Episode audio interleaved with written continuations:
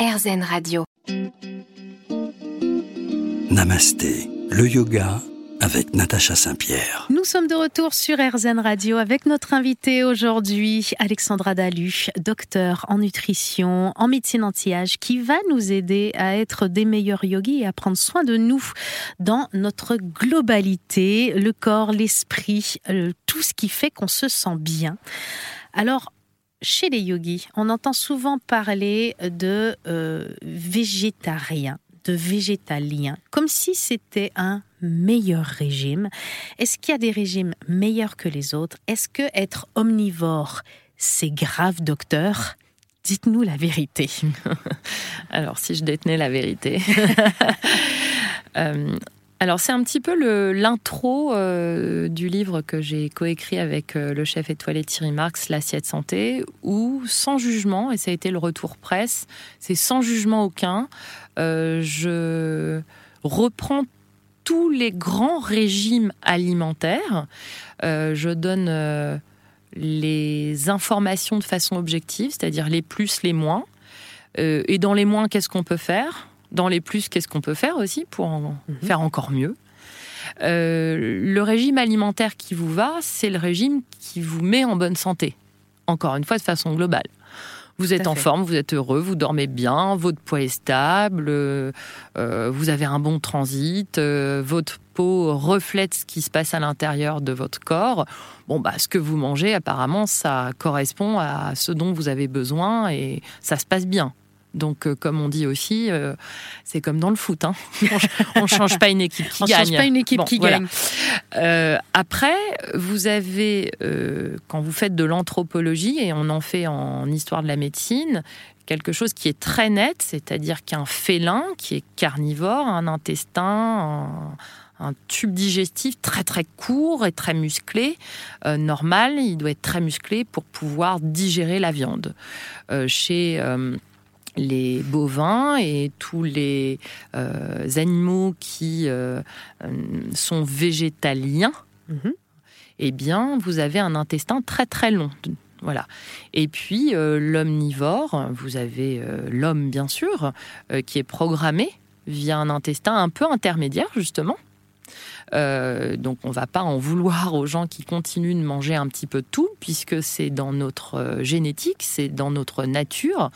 Euh, simplement, vous avez des gens qui vont remarquer qui digèrent mieux les protéines végétales que les protéines animales. Donc on en revient, pardon, à ce que je vous disais, c'est-à-dire que on ne détient pas la vérité, c'est votre corps qui détient la vérité. Chaque corps a sa vérité. Exactement. Simplement. Mais il y a des grandes lignes quand même. Il y a des grandes lignes, tout à fait, Natacha. C'est-à-dire que euh, on a quand même euh, depuis euh, quelques années, au vu de de, de l'ampleur de ces régimes végétaliens, donc où il n'y a plus de protéines animales, animales hein. quelles qu'elles soient. Donc on entend par là aussi les laitages, oui, les œufs. Voilà, ça, c'est pour les végétariens. Ils ont considéré qu'ils gardaient les œufs et, les, produits, laitiers.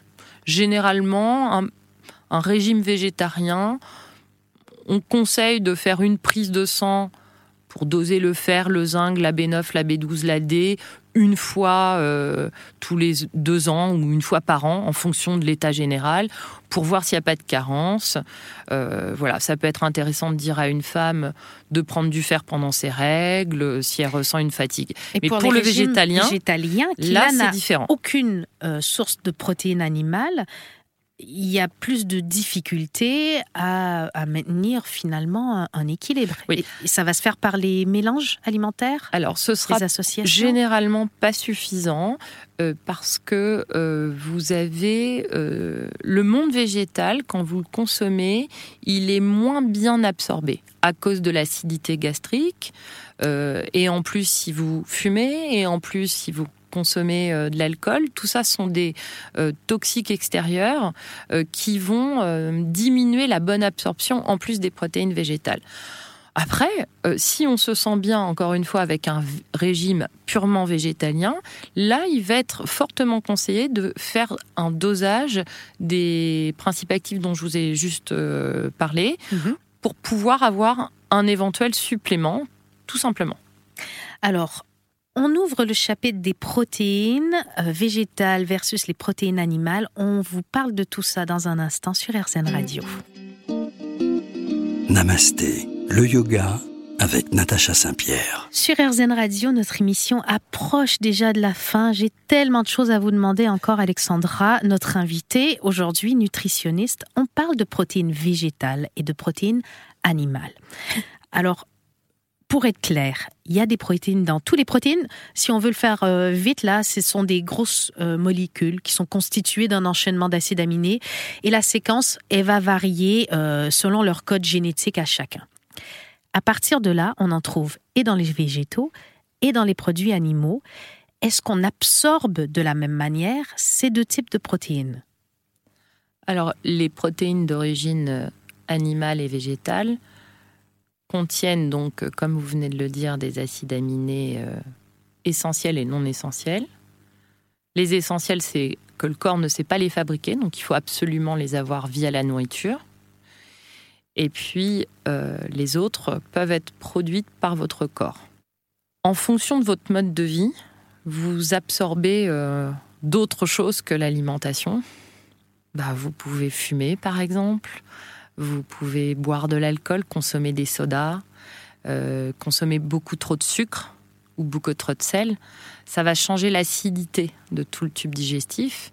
Et en fonction de cet état, euh, générale, eh bien l'absorption, elle va aussi elle changer. Euh, la nourriture végétale contient des éléments qui sont d'une autre nature que celle du monde animal. C'est-à-dire que vous avez du fer, par exemple, dans les lentilles. Mhm. Hein, on connaît Popeye, mais c'est un peu une idée reçue. C'est un fer végétal qui est pas très bien absorbé.